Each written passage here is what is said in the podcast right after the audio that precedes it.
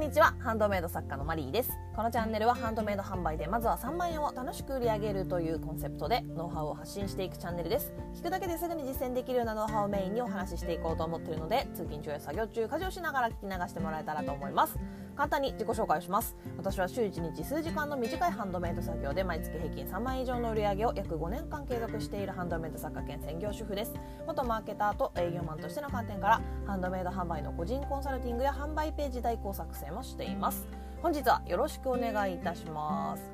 えー、今日はですねあの聞いてくださっている方がもう本当にねありがたいことにとっても増えたようで本当にね嬉しいです。ありがとうございます。であのもうね配信もね140回を超えていて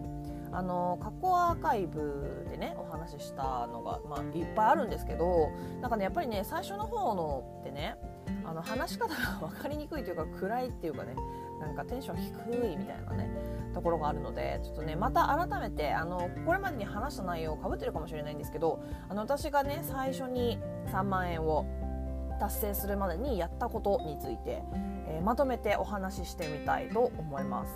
えー、まずですね私が3万円を達成するためにやったことを5つ、えー、まとめて解説していこうと思います、え1つ目に、えリサーチですね、え2つ目。作品の総入れ替え。え3つ目。価格改定。4つ目、え新作をもうバンバン出す、え5つ目。複数サイトで販売を始める。この5つをね、えー、まあ大きな大きなことですね。あのこれ以外にもね、まあ、細々としたことはいろいろとね考えたりとか、まあ、修正とかはしたんですけど大きいところで言うとこの5つかなと思いますね。でまず1つ目のリサーチについて、えー、これはねもうね私がねもう本当鬱陶しいぐらいね お話ししていることなのでもうしつこいぐらいにね。でもね本当にねここにね特に時間を使ったんですよ。本当にあの手が空いてる時はもう常にリサーチをしている状態。あの始めた当初ね。であのこれをねやってなかったら私の作品は多分ねあのこんなねほっといても月3万円売れるっていうことにはなってなかったと。売れなかったと断言ができますね完全に。もう絶対にねあのリサーチはねしなきゃダメ。これがなかったら売れてなかったです。であのいろんな作家さんのね売り方とかあとはこう作品の見せ方とかねあと作品自体に、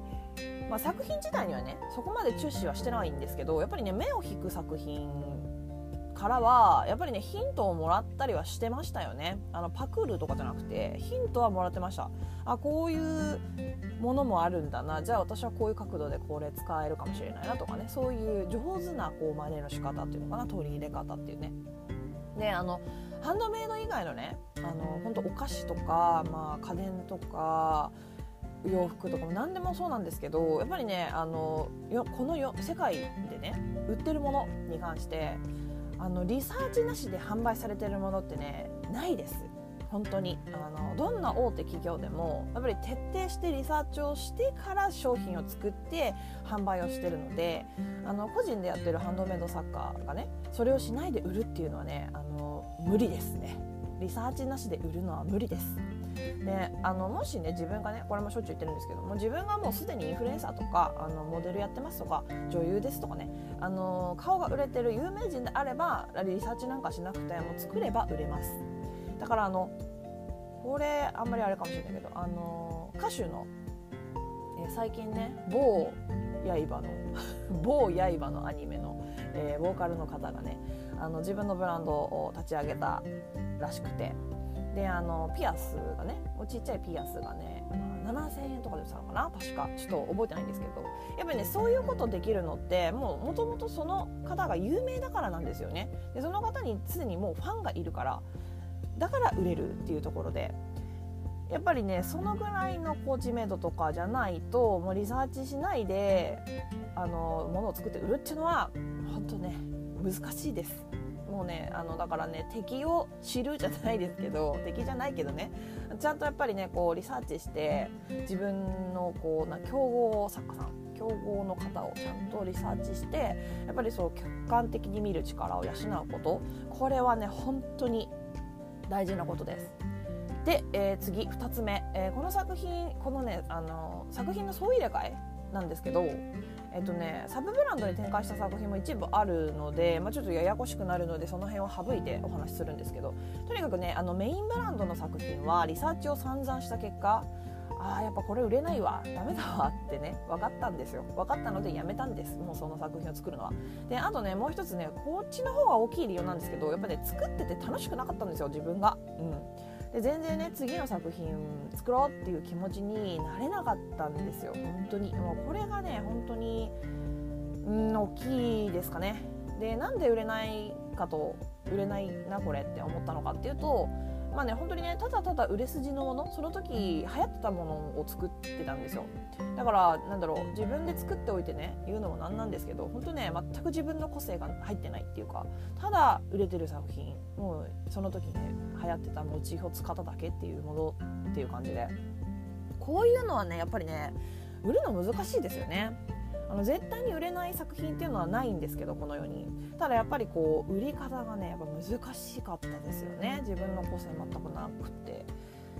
うんただ流行ってるものを取り入れただけのものだったんで特徴ゼロみたいな。であとはやっぱりその作品に対してねこれこれの方が大きいかな、うん、情熱がなかったんですよ。もうその作品を売りたいっていう気持ちがね生まれなかったっていうかもうそういうものがね皆無だったんですよね。もう自分がその作品を好きじゃない。もうそれはねさすがに売れないですよね。これは絶対売れない。で無難な作品でもやっぱりその作品が自分的にも超大好きなら売り文句も出てくるだろうし絶対にねこんな気持ちにはならないんですよ。だからやっぱり作家はねあの自分の好きなものを好きなように作ること。これが本当に重要だなと感じましたよね。で次に、え、3つ目、え、価格改定ですね。これはあのね私本当ねあの適当に生きてるんですよ。本当にあの高田純次じゃないけど。あのねほんと適当に生きてるので多分ね多分これまでに2回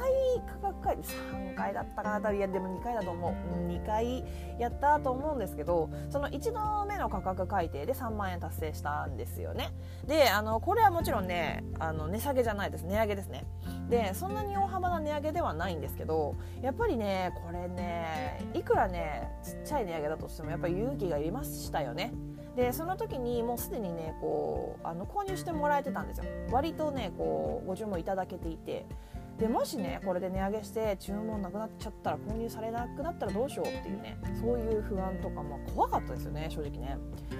本当ねこの価格だから買ってくれてるんじゃないのっていうねあげたら買ってくれなくなっちゃうんじゃないのっていう不安が本当にすごかったんですけどでもね結局ねあげてもねあの購入してもらえる数っていうのはね変わりませんでした。本当に。でお客様数名にあの値上げしたんですかってこう聞かれたんですけどだからといってあじゃあやめますとは言われなかったです。購入をやめますとは言われなかったので普通にもうそうやって聞いてきたお客様も買ってくれたんでやっぱりね値上げしてよかったですよね。で値上げの理由っていうのがあの自分のね作業量とその対価が見合ってなくてあのグレちゃったんですよ。やってられるかってなったんですよ。もうねこれだけの時間作業してこのぐらいの黒字？えじゃあ時給にしたらえ時給やばくないみたいな。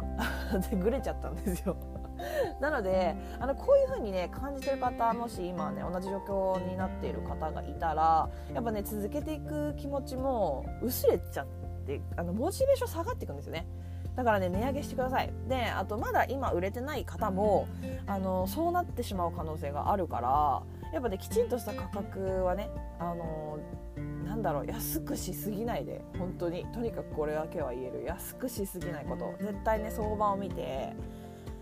考えてください。自分の時給を考えてあの価格をつけてください。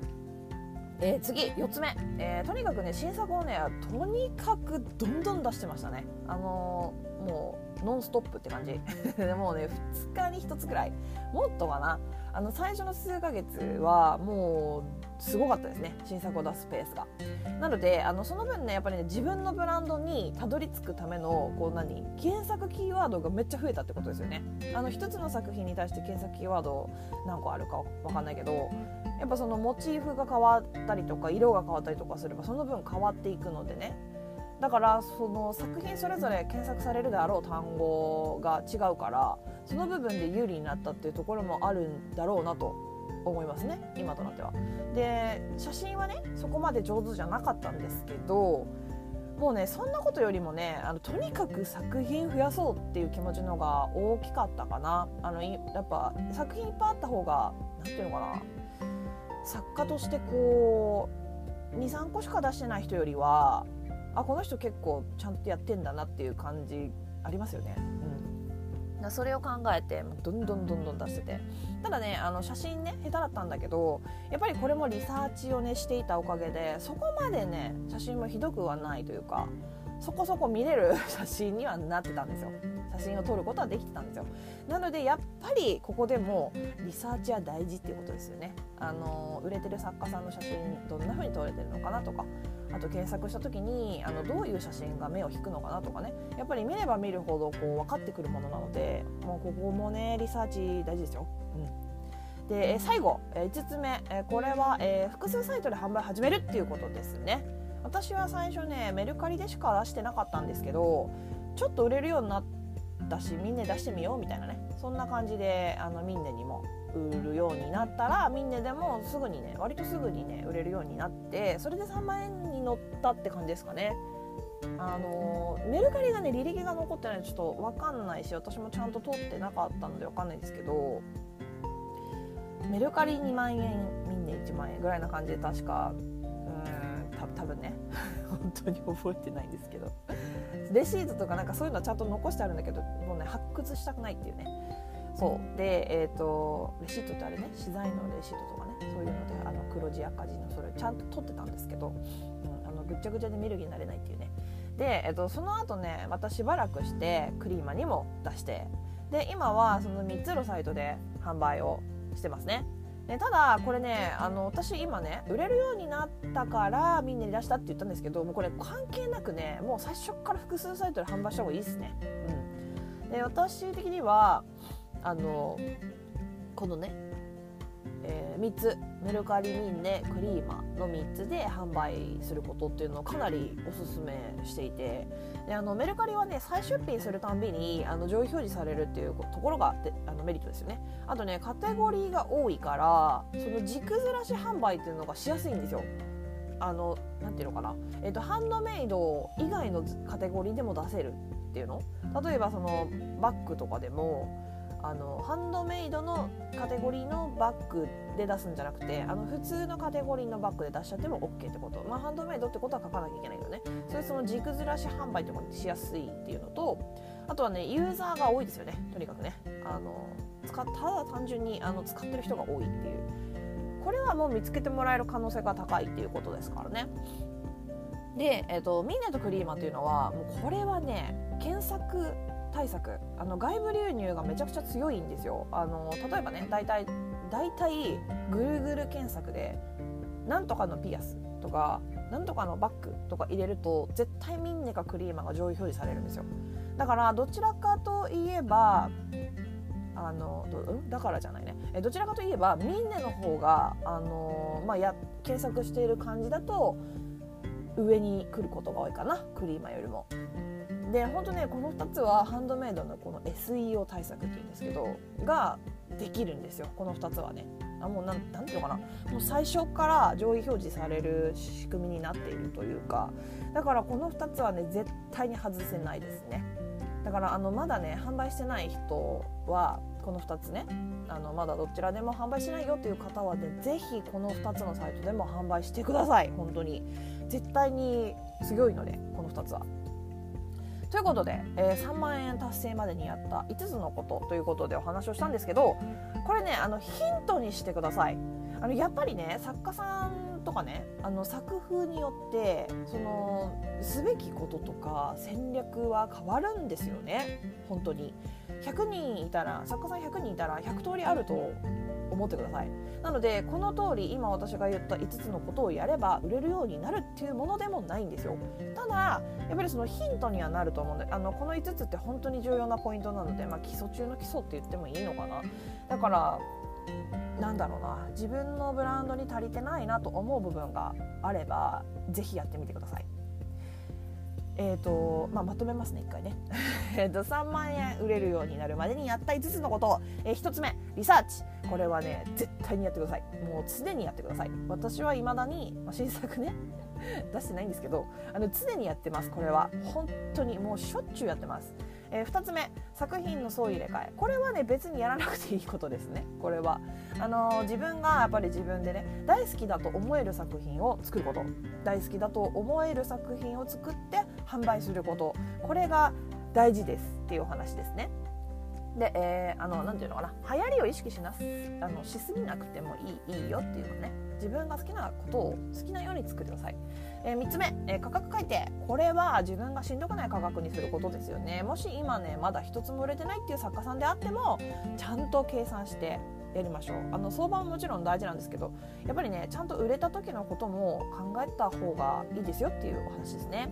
えー、4つ目。新作をどんどん出すこと。あの始めたばかりの時はねもうどんどん作って出しましょう。細かいことはね後で大丈夫です。ただねあの写真の総入れ替えはねあの自分が経験あるのでちょっとあれなんですけど本当にしんどいんでもうマジでめんどくさいんで。だから写真はねリサーチをして綺麗な写真から学んで最初からできるだけ綺麗な写真で出世しなくていいように頑張って撮りましょう。